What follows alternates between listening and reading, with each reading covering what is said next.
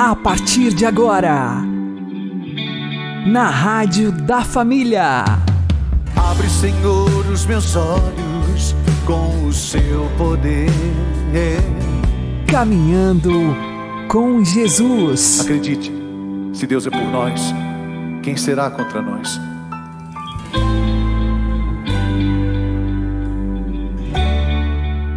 Olá, meu querido irmão e minha querida irmã, ouvintes da Rádio Regional Esperança e também aqueles que nos ouvem pelo YouTube e Spotify. Eu sou João Cláudio e este é o programa Caminhando com Jesus. E vamos caminhar com Jesus em nome do Pai, do Filho e do Espírito Santo. Amém. Inspirai, ó Senhor, as nossas ações e ajudai-nos a realizá-las para que em vós comece e para vós termine tudo aquilo que fizermos. Por Cristo Senhor nosso. Amém. Santíssima Virgem Maria, Mãe de Deus, rogai por nós. Castíssimo São José, patrono da Igreja, rogai por nós. Precisamos ter a coragem de subir a montanha e enxergar a vida na perspectiva de Deus. Vamos aprender com o Padre Léo. Essa ordem Deus vai dar logo em seguida para o sobrinho de Abraão, o Lote. O Lote vivia em Sodoma e Gomorra, uma cidade ou umas cidades, Sodoma é uma, Gomorra é outra, mas tem mais cidade perto, perdidas. A perdição, a pornografia, a violência, a mentira, o ódio, tudo que não prestava aquela cidade estava se destruindo, mas Lote era um homem de Deus. Lote tinha aprendido com Abraão, o seu tio, que era como se fosse um pai para ele, mais do que um pai, era como se fosse um irmão. Abraão chega a falar para Lote: Nós somos como irmãos, nós não podemos brigar. Naquela desgraça toda, Lote tinha aprendido com o tio a fazer da sua casa um lugar de acolhimento para os estrangeiros. E assim como Abraão hospedou os dois estrangeiros que vieram à sua casa, e porque os hospedou, Abraão teve a graça de receber de Deus a bênção da paternidade, e Sara ficou grávida. Muitos anos depois, quando está naquela desgraça, aquela desolação de Sodoma e Gomorra, os anjos de Deus voltaram. E Lote os acolheu em sua casa. E porque os acolheu em sua casa, os anjos mostraram a Lote um jeito de se salvar daquela situação de perversidade. E disse para Lote: Tome a sua esposa, suas duas filhas, já que os outros filhos, os genros, não querem fazer nada com nada, e suba para a montanha.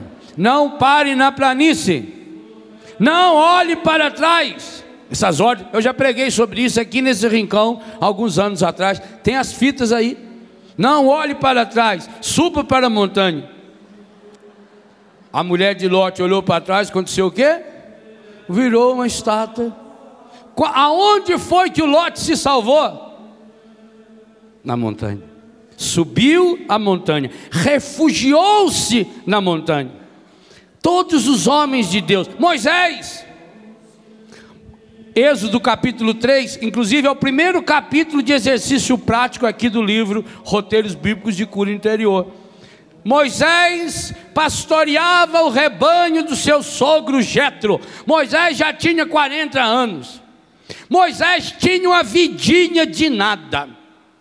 Aliás, quando você lê Êxodo 3, os verbos usados são espetaculares, porque mostra que Moisés era um homem apagadão Moisés era um sujeito que não estava nem aí com nada. Moisés já tinha 40 anos de idade, não tinha nada dele, não tinha nem um cabrito. Você vê um homem que chega aos 40 anos, não conseguiu nem comprar um cabrito, tem que dar um tiro no ouvido. Ô, oh, lerdão! Em Minas íamos dizer que ele era um mandrião. Moisés era gago, era gago para trabalhar também. Lerdo que era uma coisa medonha. Então o serviço dele era cuidar do rebanho do sogro. Está aí na sua Bíblia, Êxodo capítulo 3. Ou aqui, primeiro capítulo prático do livro Roteiros Bíblicos de Cura Interior. Mas naquele dia, ele teve coragem de ir além do deserto. E quando ele foi além do deserto, aonde ele chegou? A montanha de Deus, o Horebe, o Sinai. E quando Moisés chegou na montanha, gente, aí que é uma coisa espetacular. Eu queria que você meditasse muito na, na linha, no roteiro que eu ensino no livro, para esse capítulo 3 de Êxodo. Porque quando ele tem coragem de ir além do deserto, aonde é que Moisés encontra Deus? Deus aparece para ele num trovão? Deus aparece para ele num relâmpago? Deus surge na frente dele, saindo do chão e dá um estrondo e fala: Moisés! É assim? Não. Aonde ele encontra Deus? Numa, o que é uma sarça? Sarça é um arbusto parecido assim com um pezinho de vassourinha do mato, uma guanchumbinha seca. Pega fogo fácil. E no deserto, ainda mais numa montanha, lá em cima, o sol reflete mais forte. Então qualquer pedrinha que bate o sol, reflete naquilo, pega fogo. Você não vê que lá no meio do pasto, lá na roça, pega fogo de vez em quando? Às vezes a pessoa pergunta: quem será que põe fogo lá? Ninguém. O calor do sol reflete numa pedra, o raio da pedra faz como se fosse um espelho assim, que vai dando o, o ar, né? Dá na planta pega fogo. Moisés ficou impressionado, ele parou para contemplar aquela sarça seca. Gente, esse galinho aqui ainda é mais bonito, porque esse galinho está cheio de semente. Era uma coisa seca, esturricada. Mas ali Moisés parou. Por quê? Porque Deus estava na sarça só? Não, porque Moisés teve a coragem de subir na montanha, saiu da planície, saiu da mesmice. Deus já estava lá esperando Moisés, fazia muitos anos. Mas Moisés estava 40 anos, gente, 40 anos é uma vida. Moisés estava uma vida inteira na mesmice, na planície. Moisés estava 40 anos com o seu braço cruzado. Moisés estava 40 anos reclamando da vida. E você está há quanto tempo assim? Quantos de vocês já entraram na mesmice? São pior do que Moisés? E a pessoa que vive na mesmice, a pessoa que vive na planície, a pessoa que não se impulsiona para subir a montanha. E o interessante é que Isaías faz o convite aqui no plural: subamos, vinde, subamos a montanha do Senhor. Significa que você precisa levar seu marido, sua mulher, seu filho, sua filha, seu sogro, sua sogra, as pessoas que convivem com você, levá-las a enxergar a vida na perspectiva de Deus. Isso significa a montanha. A montanha na Bíblia significa descobrir a perspectiva de Deus. Por isso que Jesus vai ter sua vida marcada pela montanha.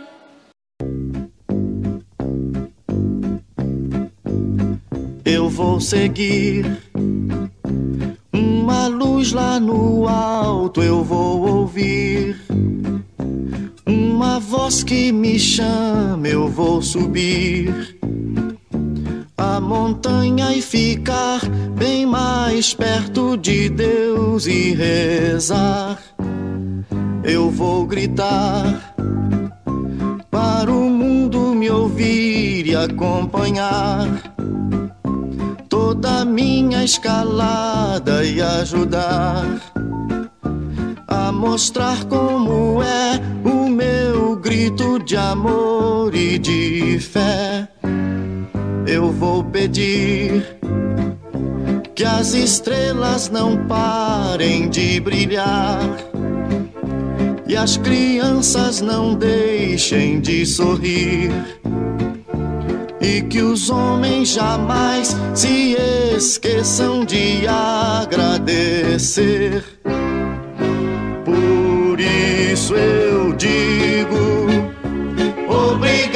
Senhor, por mais um dia. Obrigado Senhor, que eu posso ver. Que seria de mim sem a fé que eu tenho em você? Por mais que eu sofra, obrigado, Senhor, mesmo que eu chore. Obrigado, Senhor, saber que tudo isso me mostra o caminho que leva a você. Mais uma vez, obrigado, Senhor, por outro dia. Obrigado, Senhor, que o sol nasceu.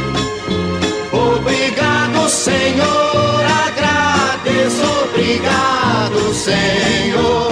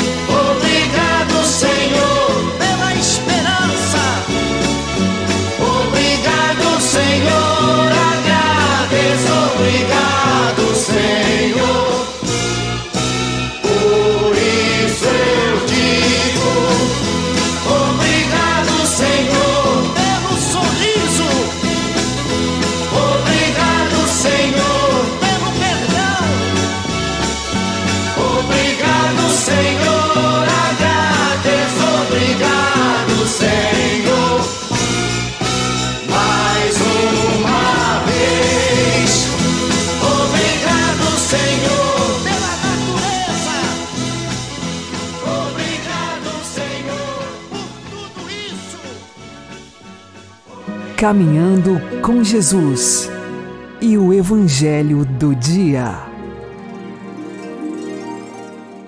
O Senhor esteja convosco, Ele está no meio de nós. Anúncio do Evangelho de Jesus Cristo segundo Lucas. Glória a vós, Senhor.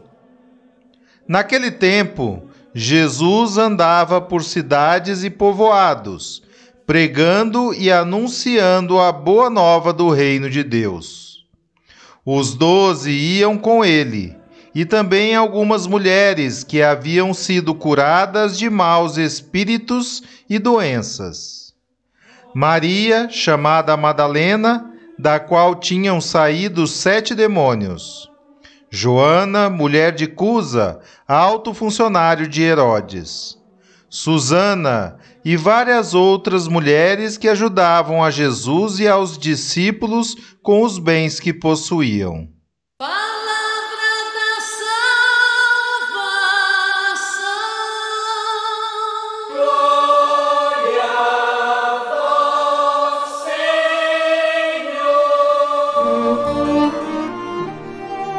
Agora, a homilia diária com o Padre Paulo Ricardo.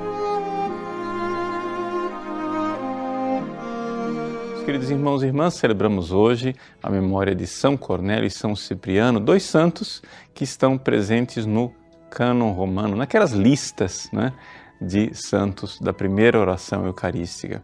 Quem foram eles?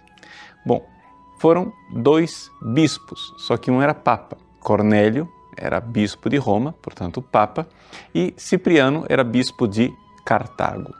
Esses dois bispos, ambos mártires, ambos viveram por volta do ano 250, numa época em que a igreja foi perseguida enormemente pelo Império Romano por um imperador chamado Décio.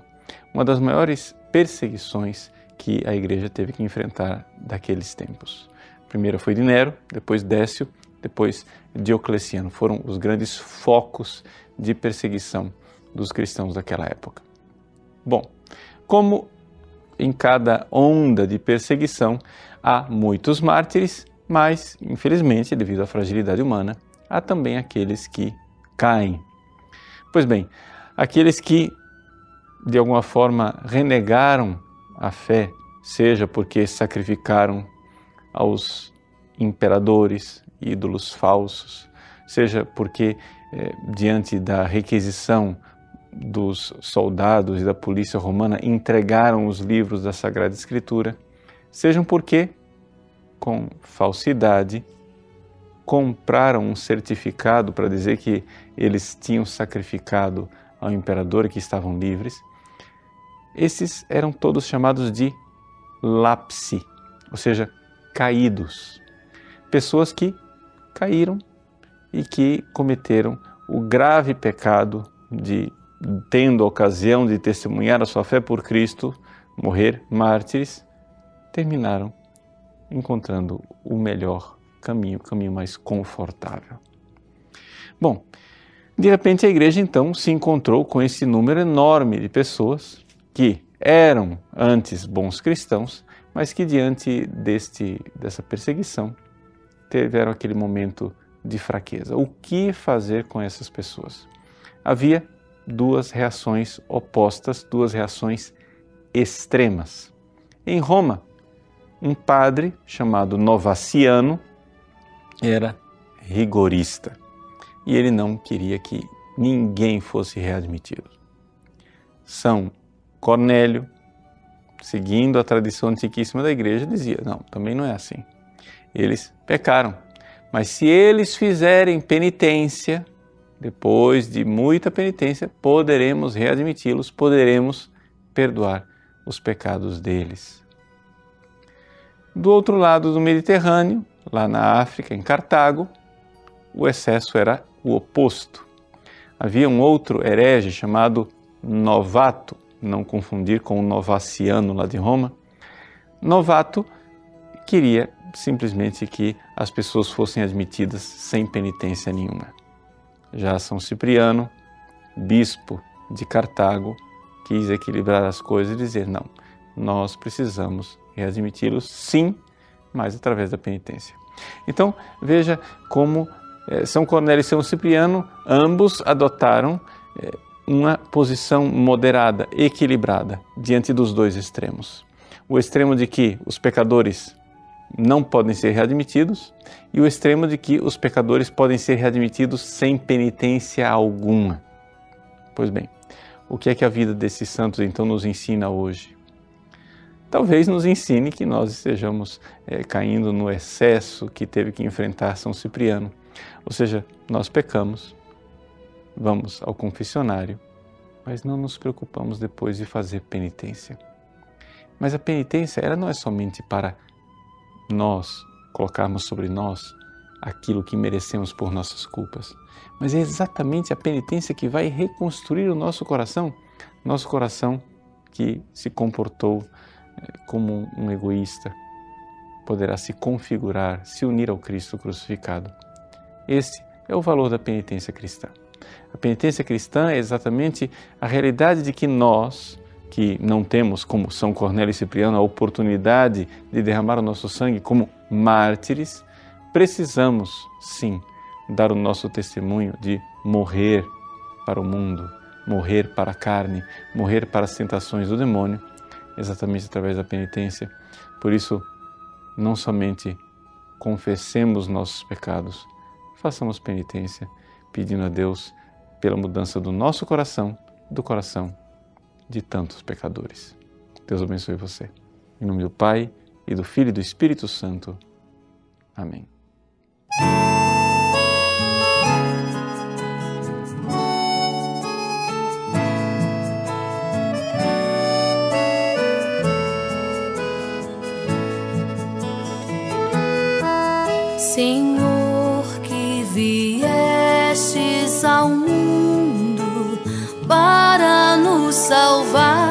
Tem piedade de nós.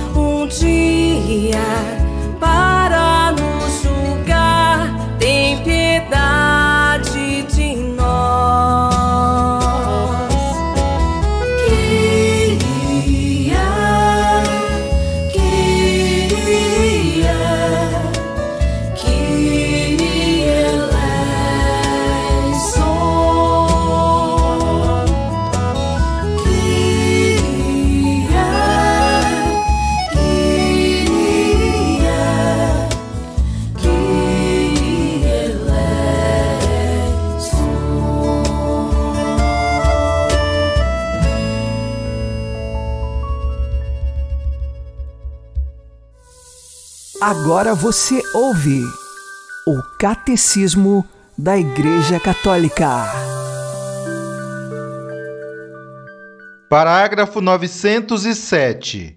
A participação dos leigos na função profética de Cristo. Os fiéis, segundo a ciência, a competência e a proeminência de que desfrutam, têm o direito e mesmo por vezes o dever de manifestar aos sagrados pastores a sua opinião acerca das coisas atinentes ao bem da Igreja e de a exporem aos restantes fiéis. Salva a integridade da fé e dos costumes, a reverência devida aos pastores e tendo em conta a utilidade comum e a dignidade das pessoas.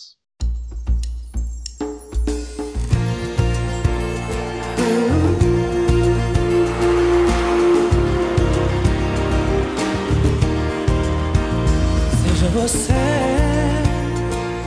não vale a pena tentar ser outra pessoa. A vida é curta pra viver assim à toa. Você vai se frustrar. Seja você, mesmo que o seu jeito de ser aos outros incomode. Não queira agradar tentando ser o que não pode, só vai se machucar. Não se esqueça que está num processo. Cuidado então com os excessos. Não queira tentar ser aquilo que ainda não é. A vida não é um teatro, filme ou reality show.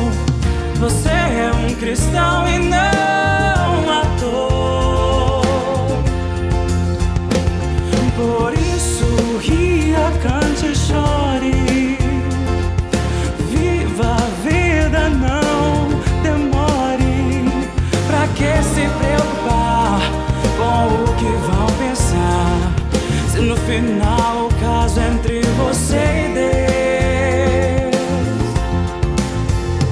Seja você,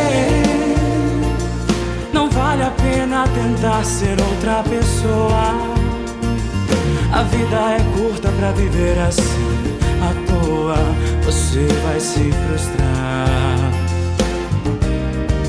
Seja você, mesmo que o seu jeito de ser aos outros incomode. Não queira agradar tentando ser o que não pode, só vai se machucar. Não se esqueça que está num processo. Cuidado então com os excessos. Não queira tentar ser aquilo que ainda não é. A vida não é um teatro, filme ou reality show. Você é um cristão e não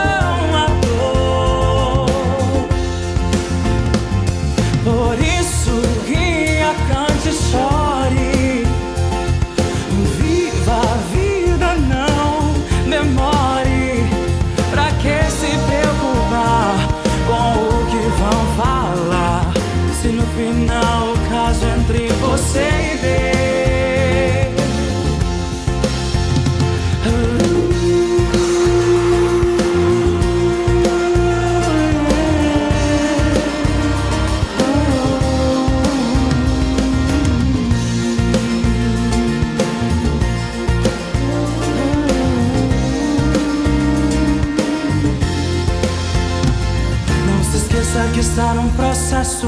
Cuidado então com os excessos. Não queira tentar ser aquilo que ainda não é. A vida não é um teatro, filme ou reality show. Você é um cristão e não ator. Você é mais que um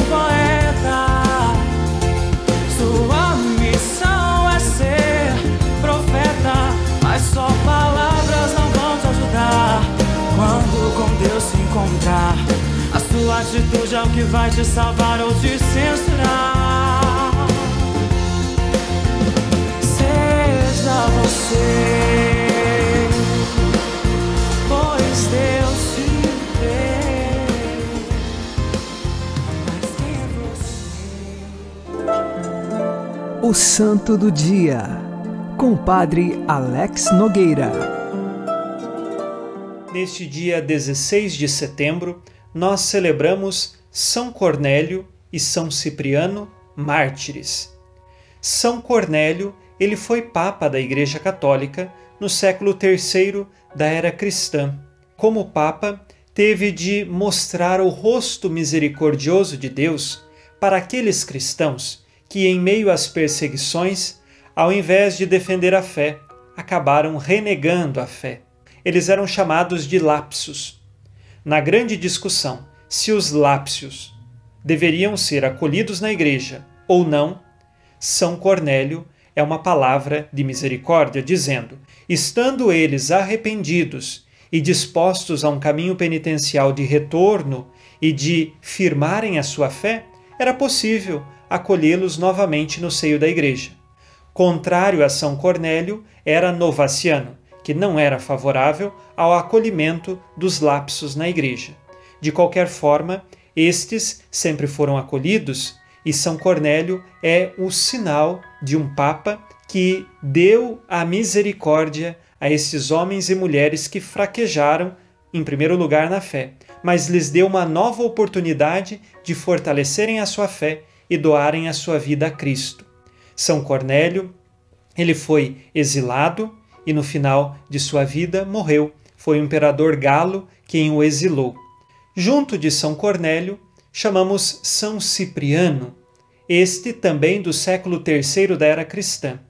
Ele era do norte da África, em Cartago, onde nasceu, cresceu, era um advogado muito conhecido na sua cidade, famoso, e ele se converteu da seguinte forma: São Cipriano viu muitos mártires entregarem a sua vida pela fé, e aquilo tocou profundamente o seu coração, que ele deixou o Espírito Santo agir, se converteu, foi batizado e agora se tornou bispo de Cartago.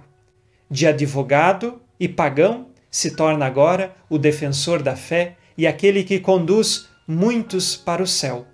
São Cipriano, ele escreveu pela unidade da igreja e também é algumas vezes associado a questões de feitiçaria. Porém, isto é apenas uma lenda. São Cipriano, o bispo de Cartago celebrado hoje, ele antes era advogado e depois se tornou cristão e mais tarde bispo.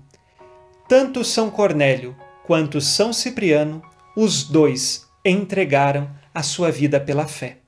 Hoje, pedimos a intercessão destes homens de fortaleza para que nós caminhemos neste mundo diante de tantas adversidades e dificuldades, firmes na fé que recebemos de geração em geração e que chegou até nós. Professamos esta fé na Igreja, que é a razão de nossa alegria. São Cornélio e São Cipriano, roguem por nós. Abençoe-vos, Deus Todo-Poderoso, Pai e Filho e Espírito Santo. Amém. Fique na paz e na alegria que vem de Jesus.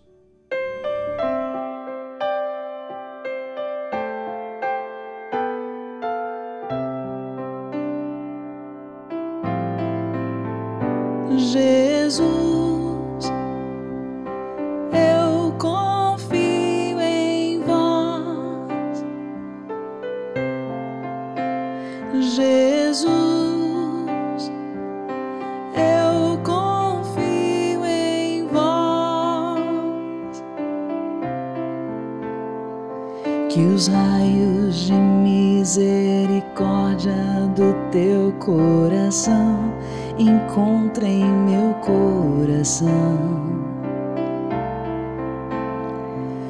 os raios de misericórdia do teu coração envolvam meu ser. Que os raios de misericórdia do teu coração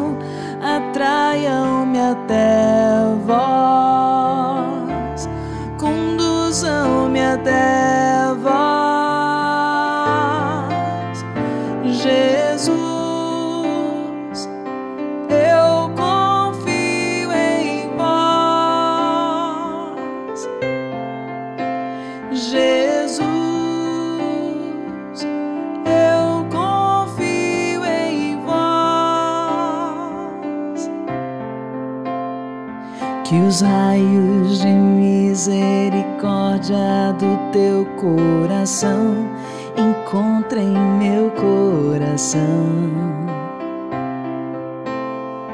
Que os raios de misericórdia do teu coração envolvam meu ser. Que os raios de misericórdia do teu coração atraiam-me até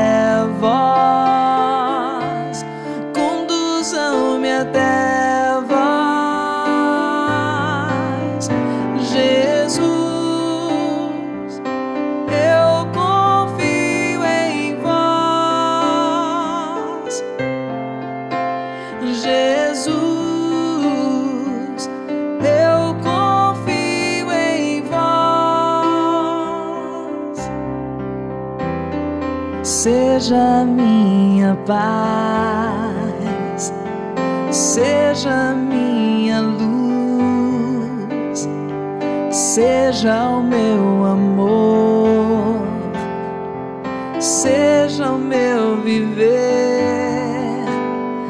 Tu és o meu viver,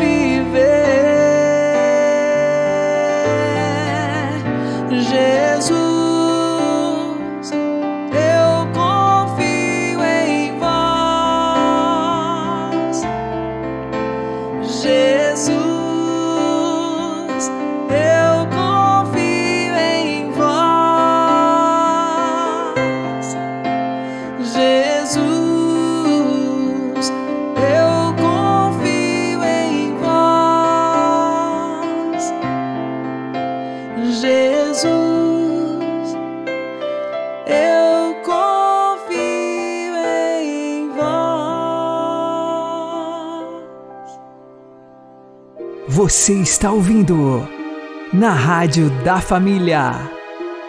Caminhando com Jesus. Oremos. Senhor nosso Deus, que destes ao vosso povo em São Cornélio e São Cipriano, pastores dedicados e mártires invencíveis, concedei-nos por sua intercessão que, fortalecidos pela fé, trabalhemos com entusiasmo pela unidade da Igreja. Por nosso Senhor Jesus Cristo, vosso Filho, que é Deus convosco na unidade do Espírito Santo. Amém. São Cornélio e São Cipriano, roguem por nós. O Senhor nos abençoe, nos livre de todo mal e nos conduza à vida eterna. Amém. E que Maria e José nos conduzam pelas mãos para que continuemos caminhando com Jesus.